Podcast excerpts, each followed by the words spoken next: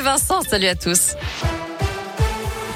Yannick Jadot, officiellement candidat d'Europe Écologie Les Verts à la présidentielle 2022. L'eurodéputé remporte la primaire écologiste face à Sandrine Rousseau.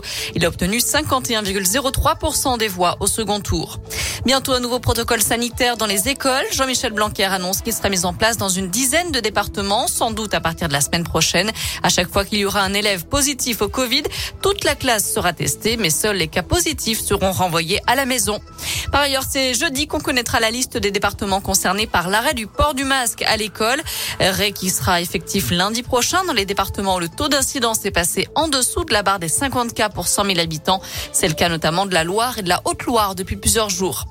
À Saint-Etienne, le vaccinodrome de la Plaine Achille va déménager. C'est ce qu'a annoncé Gaël Perdriau, le maire, hier, à direction le Palais des Spectacles à partir du 10 octobre. Changement décidé notamment face à la baisse du nombre d'injections quotidiennes.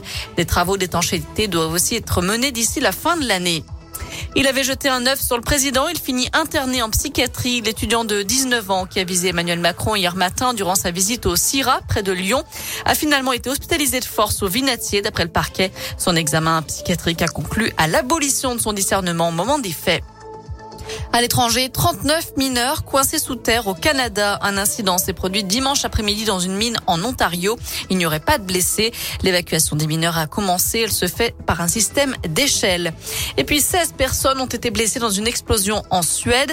Un immeuble de Göteborg a été ravagé par les flammes. Il pourrait s'agir d'un acte criminel sur fond de règlement de compte mafieux. En foot, déjà un choc au Parc des Princes et PSG Manchester City, deuxième journée de Ligue des Champions. C'est à suivre à partir de 21h ce soir.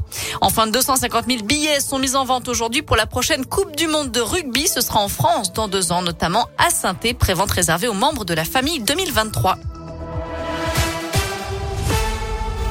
Merci beaucoup Noémie.